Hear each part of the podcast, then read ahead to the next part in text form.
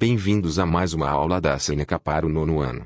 Lembrando que todo o nosso conteúdo está disponível gratuitamente no www.senecaja.com. Acessem. Hoje vamos falar sobre números racionais, números irracionais, números reais e números imaginários. Um número racional é qualquer número que pode ser escrito como uma fração. Todos os números racionais podem ser escritos como uma fração. O numerador, número de cima, e o denominador, número de baixo, da fração devem ser números inteiros. Um número irracional é qualquer número que não pode ser escrito como uma fração. Um número irracional não pode ser escrito como uma fração simples. Uma fração simples é uma fração em que o numerador, número de cima, e o denominador, número de baixo, são ambos inteiros.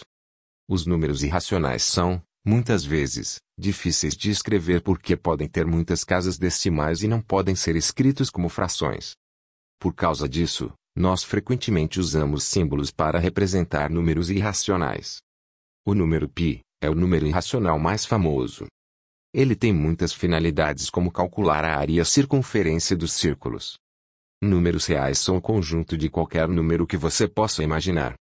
Números reais incluem os números inteiros, os números racionais e, também, os números irracionais.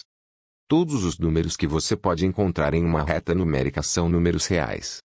Os números reais são usados para mostrar o valor de algo no mundo realismo. Números que não são números reais são chamados de números imaginários. Os números imaginários são uma ideia inventada pelos matemáticos na hora de fazer cálculos complexos. Chegamos ao final desse episódio. Lembrando que tem muito mais conteúdo, exemplos e exercícios gratuitos disponíveis no www.senecaja.com. Até mais.